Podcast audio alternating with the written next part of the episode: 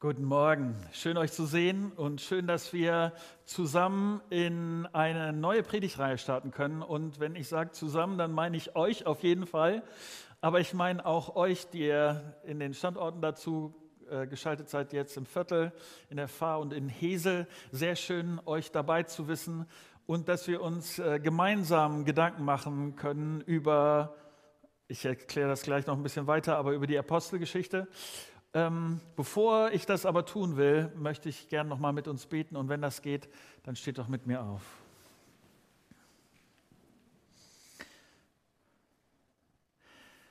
Vater, dein Wort ist so klasse, weil es uns zeigt, wer du bist und wie du dir mein und unser Leben vorstellst und wie du ähm, ja mein Leben, unser Leben grundsätzlich durch deinen Sohn Jesus auf ganz neuen Grund gesetzt hat, hast. Und ich bitte dich darum, dass du heute ein Stück hilfst, dass wir, wenn wir anfangen, über die Apostelgeschichte nachzudenken, über die, die ersten Leute, die mit dir unterwegs waren und Gemeinde angefangen haben und die Bedeutung von Gemeinde, die, die Kraft von Gemeinde gesehen haben, bitte dich darum, dass das etwas ist, was, was uns Orientierung gibt und uns motiviert und froh macht, weil äh, du mit uns unterwegs bist.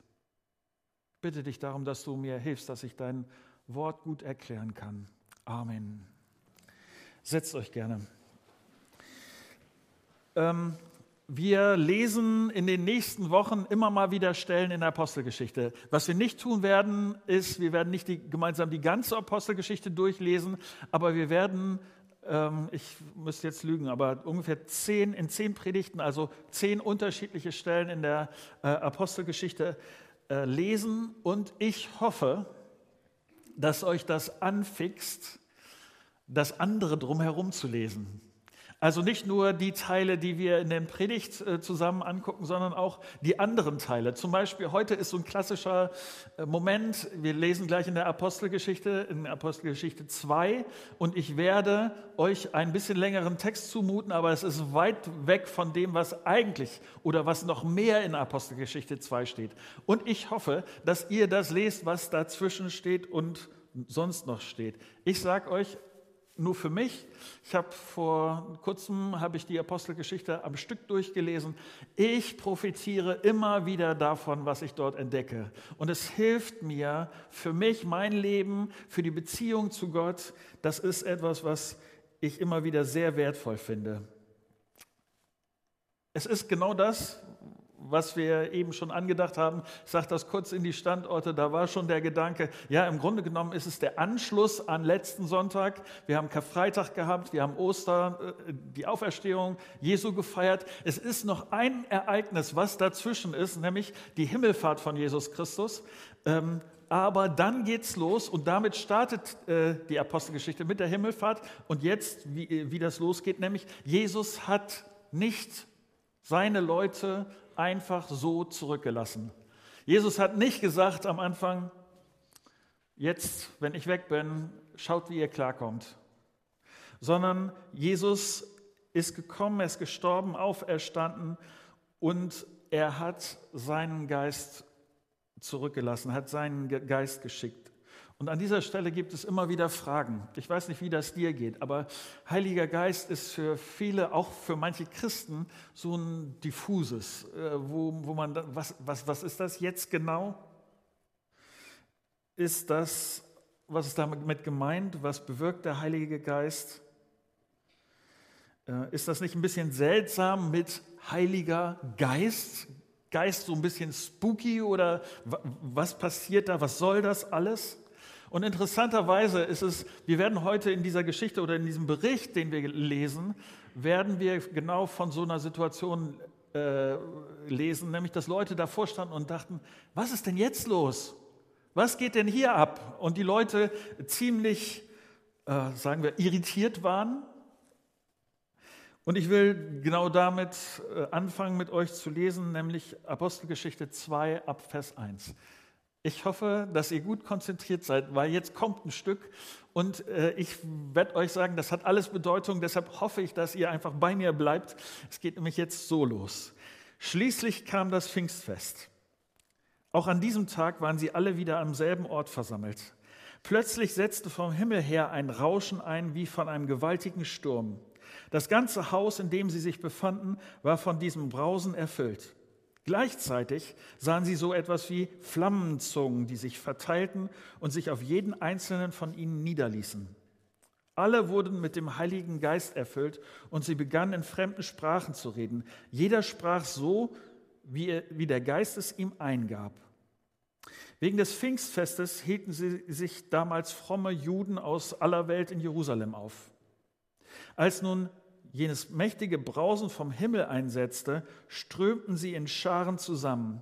Sie waren zutiefst verwirrt, denn jeder hörte die Apostel und die, die bei ihnen waren, in seiner eigenen Sprache reden. Fassungslos riefen sie, äh, sind das nicht alles Galiläer, die hier reden? Wie kommt es dann, dass jeder von uns sie in seiner Muttersprache reden hört? Wir sind Pater, Meder und Elamiter.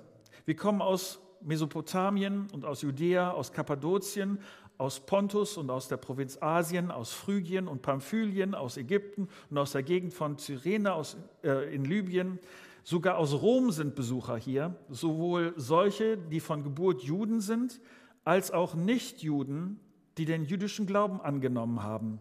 Auch Kreter und Araber befinden sich unter uns. Und wir alle hören sie in unseren eigenen Sprachen und von den wunderbaren Dingen reden, die Gott getan hat. Alle waren außer sich vor Staunen. Was hat das zu bedeuten? fragte einer den anderen, aber keiner hatte eine Erklärung dafür. Es gab allerdings auch einige, die sich darüber lustig machten. Die haben zu viel süßen Wein getrunken, spotteten sie.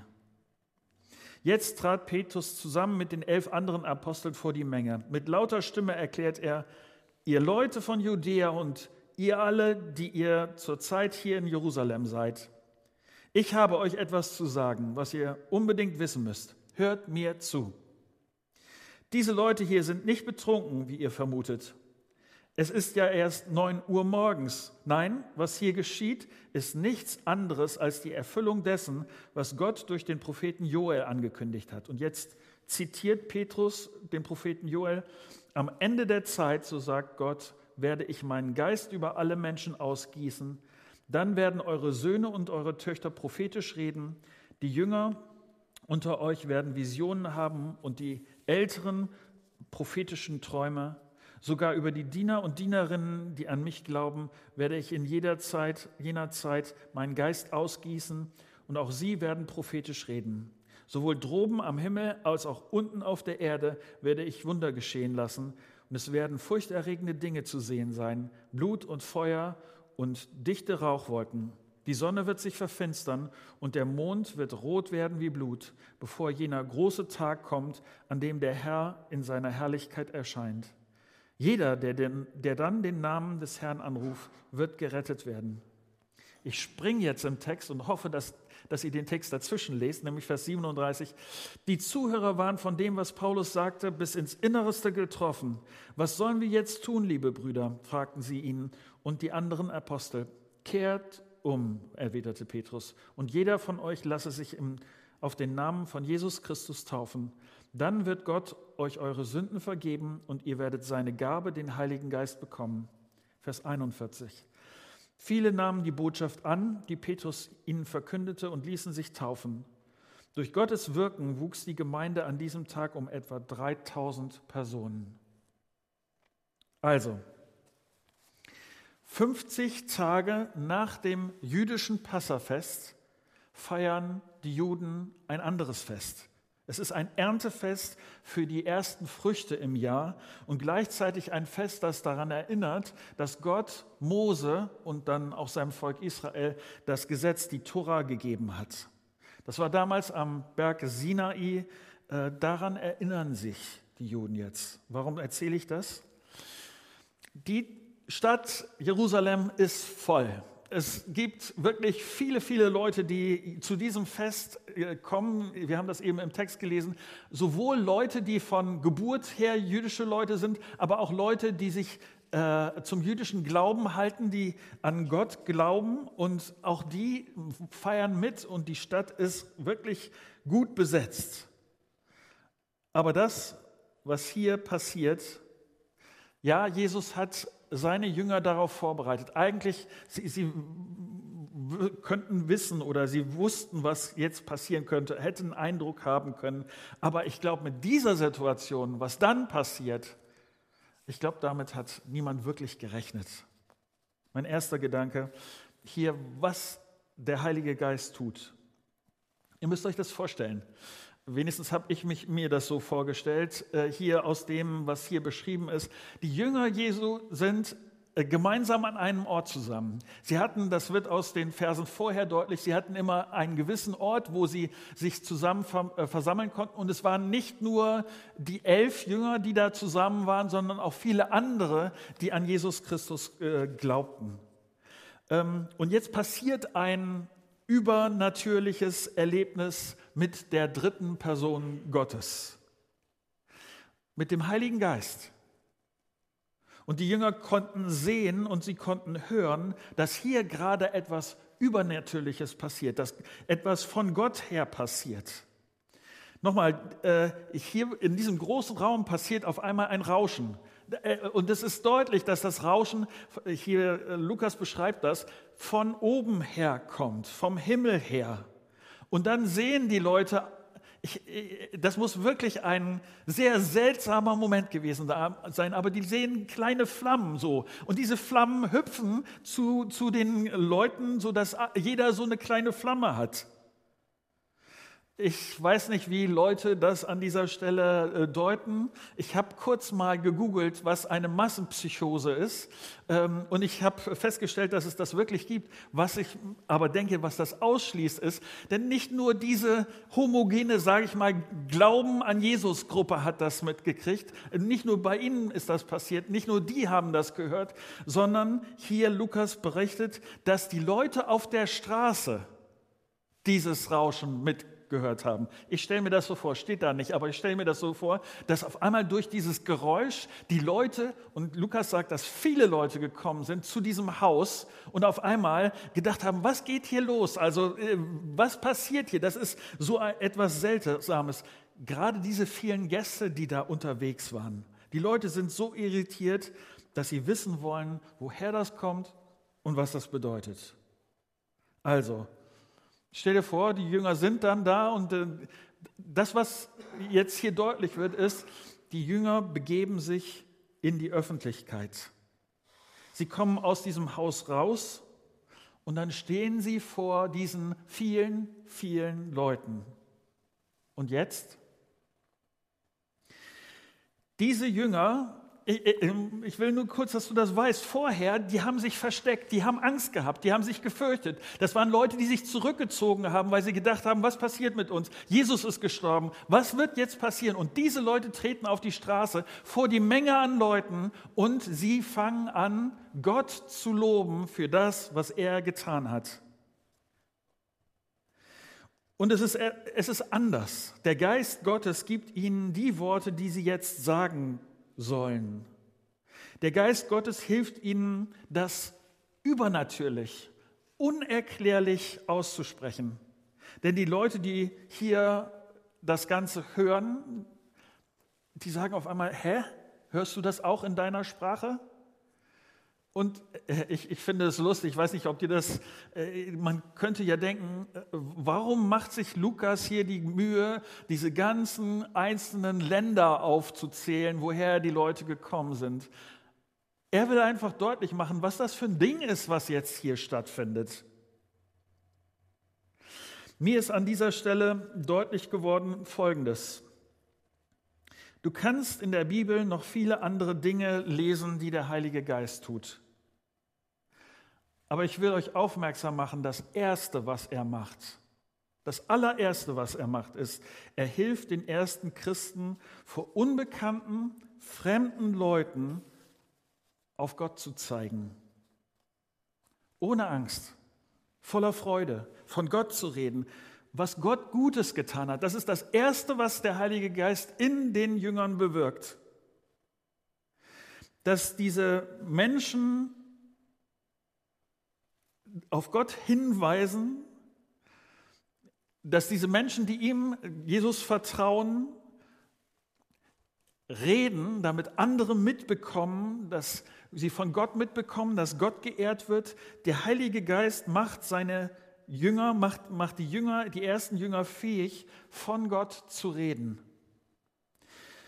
Nochmal, nicht, dass du mich falsch verstehst an dieser Stelle. Der Heilige Geist gekommen ist, ist gekommen, um mich zu trösten. Er baut mich auf. Er will mir Weisheit geben. Er ist fähig, mir Begabungen zu geben. Aber das Erste, was er hier tut, ist eines der stärksten oder wenn ich, wenn ich das in der Bibel seht, das Anliegen des Heiligen Geistes. Der Geist zeigt auf Gott und er will uns helfen, dass das Leben der Leute, die an Jesus äh, glauben, uns will er helfen, dass unser ganzes Leben auf Gott zeigt. Das, was wir tun und das, was wir sagen, dass unser Leben auf Gott zeigt. Deshalb werde ich als Christ auf meine Art, in meiner Situation, so wie ich kann und so wie der Geist Gottes mich fähig macht, aber mein Leben wird, wird hinweisen auf ihn, wird erzählen von ihm, wird fröhlich unterwegs sein mit ihm und wird ein Stück versuchen, andere mitzunehmen auf diese Reise. Das ist das, was der Heilige Geist hier zuerst tut.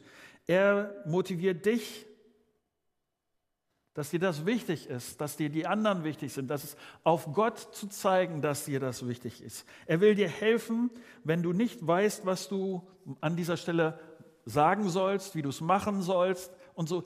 Der Heilige Geist, wenn du an Jesus glaubst, wohnt er in dir und er will dich fähig machen. Das ist bis heute das Gleiche, auf diesen Gott zu zeigen.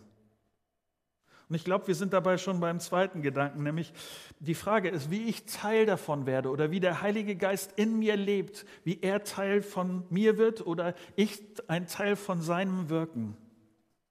Das nämlich, was an dieser Stelle häufig gestellt wird, die Frage, vielleicht ist sie dir auch schon untergekommen, ist, wie bekomme ich den Heiligen Geist? Oder was muss ich tun, damit ich den Heiligen Geist bekomme? Muss ich den Heiligen Geist extra bitten, zu mir zu kommen oder kann ich den Heiligen Geist auch wieder verlieren?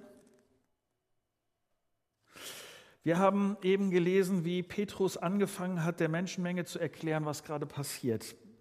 Und ich finde interessant, wie das weitergeht. Apostelgeschichte 2, Vers 37 und 38 nochmal. Die Zuhörer waren von dem, was Petrus sagte, bis ins Innerste getroffen. Was sollen wir jetzt tun, liebe Brüder? fragten sie und die anderen Apostel.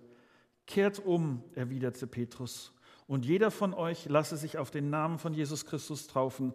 Dann wird Gott euch eure Sünden vergeben und ihr werdet seine Gabe, den Heiligen Geist, bekommen. Ich will heute Morgen an einer anderen Stelle anfangen, um das zu erklären. Ich habe äh, gestern einen Artikel aus der New York Times gelesen und eine Therapeutin behauptet, dass es eine Entwicklung bei ihr und bei anderen Kollegen, äh, Psychiatern, Therapeuten gibt. Und was sie dabei beschreibt, finde ich sehr auffällig, denn was sie sagt, ist Folgendes. Ich lese das mal vor. Früher habe ich viel mehr Menschen getroffen, die wegen ihrer Depressionen oder Angstzustände behandelt werden wollten. Heute es, äh, sind es viel mehr Menschen, die Hilfe haben wollen, mit schwierigen Menschen in ihrem Leben umzugehen. Früher kamen viel, viel mehr Menschen, die unglücklich waren und sich selbst besser verstehen wollten. Jetzt gibt es viel mehr Menschen, die zu ihr kommen, weil sie wollen, dass sich jemand anders oder etwas anderes ändert.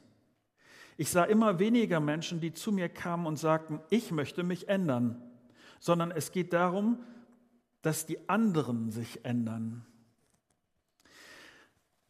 Warum, warum erzähle ich das? Das Unangenehme am Christsein ist, dass Gott zu mir sagt, das Problem ist nicht draußen. Das Problem ist nicht die Art und Weise, wie ich aufgewachsen bin, wie meine Eltern mich erzogen haben, wie meine Umstände sind, wie meine, meine, die gesellschaftlichen Umstände sind. Das Problem ist nicht außerhalb, sondern das Unangenehme beim Christsein ist, dass, dass die Bibel uns konfrontiert mit der Wahrheit, dass das Problem in mir ist. Ja, unsere Kultur argumentiert, wir leben in einer westlichen Kultur, die genau das Gegenteil behauptet. Äh, wenn, du, wenn du mal guckst in den Filmen, wenn du in der äh, Musik guckst, was die öffentliche, veröffentlichte Meinung ist, dann ist ganz oft das gesagt wird, das Gute steckt in dir. Wir erzählen unseren Kindern, du schaffst, was du willst, du bist toll und die Welt liegt dir zu Füßen. Und wenn nicht, dann sind es die anderen, die daran schuld sind. Die müssen sich ändern.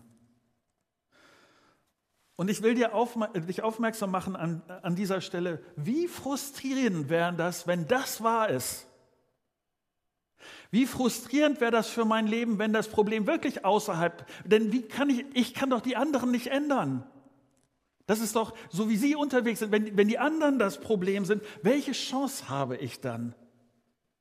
Ich sage dir, was echte Hoffnung ist. Ich verstehe und ich akzeptiere, dass das Problem in mir steht, steckt. Veränderung in mir ist möglich, dann, wenn ich selber sehe, meine Schuld muss vergeben werden. Ich muss zu Gott kommen und äh, das macht mein Leben neu. Und Veränderung ist dann möglich, wenn der Geist Gottes in mir lebt und mein Leben verändert. Dafür braucht es diesen ersten Schritt, dass ich meine Schuld zugebe und dass ich mir von Gott vergeben lasse. Ich sage das nochmal kurz in Klammern. Ich lese und ich erlebe immer wieder Diskussionen über diese Frage, ob es wirklich noch angebracht ist, dass wir von Sünde und Vergebung, von Umkehr und Veränderung sprechen. Die Anfragen oft, immer wieder sind so oder ähnlich. Marco, ist das nicht zu negativ?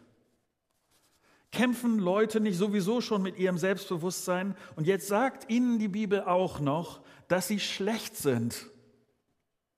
Ist es nicht zuerst die Aufgabe von Christen, die Menschen zu bestätigen, sie, ihnen zu sagen, dass sie geliebt und gewollt sind, dass, ihr, dass sie ihr Leben schaffen können?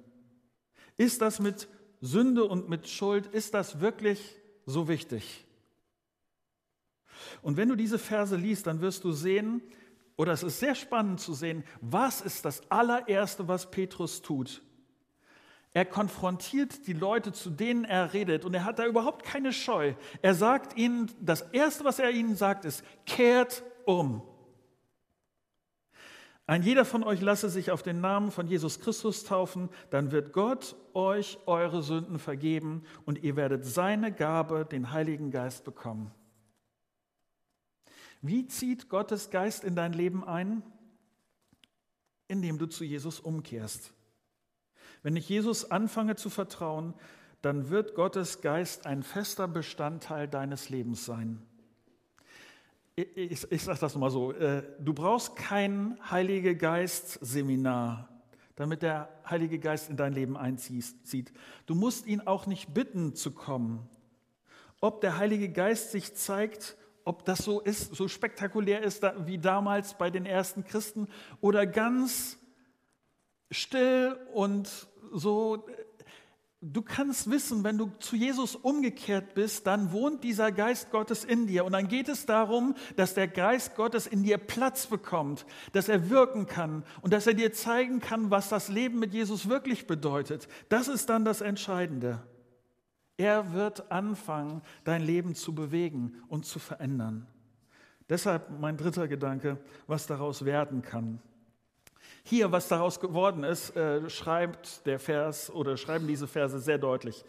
Äh, Apostelgeschichte 2, Vers 41. Viele nahmen die Botschaft an, die Petrus ihnen verkündete und ließen sich taufen. Durch Gottes Wirken wuchs die Gemeinde an diesem Tag um etwa 3000 Personen. Ich finde das gigantisch.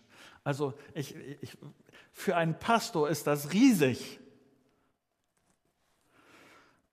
Aber ich möchte dich an dieser Stelle mitnehmen auf ein paar Gedanken, die mich beschäftigen und die mich zugegebenermaßen schon ziemlich lange beschäftigen. Ich möchte dir zwei Beobachtungen sagen, die mich an dieser Stelle sehr, sehr unruhig machen. Meine erste Beobachtung. Es ist ziemlich deutlich, dass Landeskirchen Mitglieder verlieren. Das hat seine Gründe, aber darum geht es mir nicht. Denn wir Freikirchen haben keinen Grund, uns an dieser Stelle entspannt zurückzulehnen. Untersuchungen machen sehr deutlich, dass wir als Freikirchen in Deutschland nicht mehr wachsen. Oder mit unserem Text von heute Morgen zu sagen, an vielen Stellen, an anderen Stellen auf dem Globus erleben Leute genau das, was hier in Vers 41 steht, nämlich, dass erstaunlich viele Menschen auf diesem Globus zum Glauben kommen. Viele, wirklich viele. Wir in Deutschland erleben das gerade nicht. Und es scheint manchmal so, dass, äh, ich weiß nicht genau, wie du in der christlichen Szene da so vertraut bist, aber es scheint manchmal so, dass so Gemeinden, die so anfangen und dass sie, dass sie schnell wachsen, aber mal ganz grob gesagt, profitieren viele der Gemeinden davon, dass Christen aus anderen Gemeinden es spannender finden, ihren Gottesdienst zu besuchen und in eine neue Gemeinde zu gehen. Echtes Wachstum durch Umkehr zu Jesus findet statt, aber sehr, sehr wenig. Und das macht mich besonders in diesem Zusammenhang von diesem Text hier in der Apostelgeschichte, das macht mich unruhig. Etwas Zweites, was mich unruhig macht, eine zweite Beobachtung, und sie hängt eng damit zusammen. Freikirchen erreichen heute überwiegend Menschen, die bereits ein substanzielles Maß an christlichen Vorwissen oder kirchlicher Prägung mitbringen. Nur acht Prozent der Freikirchenmitglieder kann man als unkirchlich vor ihrem Eintritt als unkirchlich bezeichnen. Ich freue mich darüber, das ist auch in den letzten Monaten immer mal wieder deutlich geworden, wenn Leute hier in der Christusgemeinde Mitglieder werden und wenn man ihre Geschichte hört, dann freue ich mich darüber, gerade dann, wenn äh, sagen wir, du nicht aus einer christlichen Familie, nicht aus einem christli äh, christlichen Umfeld gekommen bist, ähm, das ist schön. Ich freue mich auch über alle anderen. Nicht, dass da irgendwelche äh, äh, äh komischen Sachen aufkommen. Aber ich, ich will das mal so formulieren. Als Freikirchen tun wir uns nicht leicht damit, Leute zu erreichen, die nicht zu unserer christlichen Bubble gehören hier, und deshalb mag ich diese, in diesem Text diese wilde Aufzählung von diesen unterschiedlichsten Leuten aus unterschiedlichen Sprachen, aus unterschiedlichen Gegenden, mit unterschiedlichen Kulturen, weil gerade das deutlich machen will, ist, Christsein, Jesus in uns macht das möglich, dass die unterschiedlichsten Leute zusammenkommen und diesem Jesus anfangen zu vertrauen. Ähm, ich bin dankbar, dass Gemeinde der Ort ist, wo diese unterschiedlichen Kulturen geschätzt werden. Ähm, ich will nicht, dass du mich falsch verstehst an dieser Stelle. Gott tut hier in Jerusalem das Wunder, dass 3000 Leute an einem Tag Christen werden. Es ist ein besonderer Moment, der Gott von Gott kommt. Er schenkt diesen Moment. Wenn Menschen anfangen, an Jesus zu glauben, dann ist es ein Moment, der Gott macht das möglich. Es ist sein Ding. Aber das bedeutet nicht, dass ich mich zurücklehnen kann und ich denke, der Heilige Geist macht das schon und wenn er das nicht macht, dann bin ich fein raus, weil dann habe ich weniger Stress. Ich hoffe, dass du bereit bist, dich durch den Heiligen Geist gebrauchen zu lassen. Ich hoffe, dass es so Momente gibt, wo du denkst, wow, das habe ich noch nie erlebt. Gott, du gehst mit mir gerade spannende Wege, weil hier, da, ich lerne Leute kennen oder da passiert etwas, äh, das ist ganz ungewöhnlich. Und wenn du denkst, oh nee, meine Ruhe in meinem Leben ist doch mir gerade echt wichtig, Ich weiß nicht, wie die ersten Christen das gesehen haben. Was haben die für eine Achterbahn hinter sich? Innerhalb von kürzester Tage einen wirklich wilden Ritt. Und ich will dich nur aufmerksam machen. Ja, das Leben äh, mit Jesus ist manchmal eine wilde, wilde Sache. Aber was hier, wie die vor diese Leute treten, ist fröhlich, ohne Angst die, die freuen sich darüber, sind erfüllt davon, vom Heiligen Geist gebraucht zu werden. Und das ist das, was ich dir wünsche. Das ist das, was ich uns wünsche als, als Gemeinde. Nicht, dass wir gequält uns zu irgendwie was äh, hindrängen lassen oder äh, mit schlechtem Gewissen oder was auch immer, sondern durch den Heiligen Geist fröhlich mit Jesus unterwegs sind und diesem Auftrag auf Gott hinzuweisen, diesem Auftrag gerne nachkommen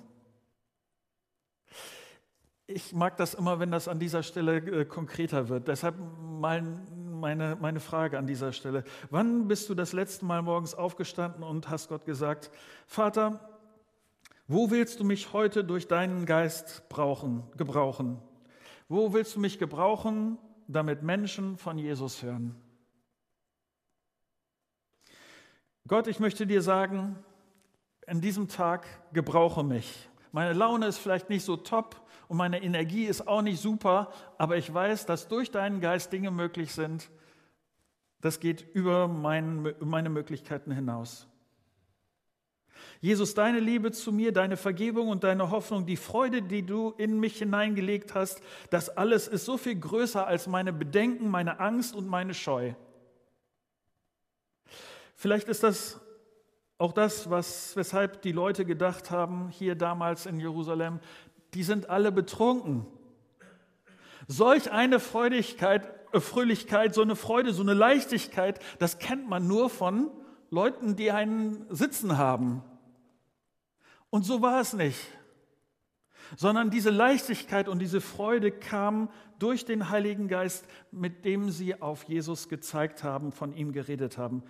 So ist Gemeinde gestartet. Und das beschäftigt Gemeinde bis heute. Auch uns als, als Christusgemeinde. Und ich hoffe so sehr, meine Werbung heute Morgen, ich hoffe, dass es dich auch beschäftigt. Dass du offen bist für das, was Gottes Geist mit dir vorhat. Und wenn das manchmal eine komische Sache ist, oder ich meine, wie komisch ist das jetzt hier zu Jerusalem gewesen? Aber dass Gott mit dir unterwegs ist und er durch dich wirken kann, dass wir gemeinsam auf Gott zeigen. Soweit.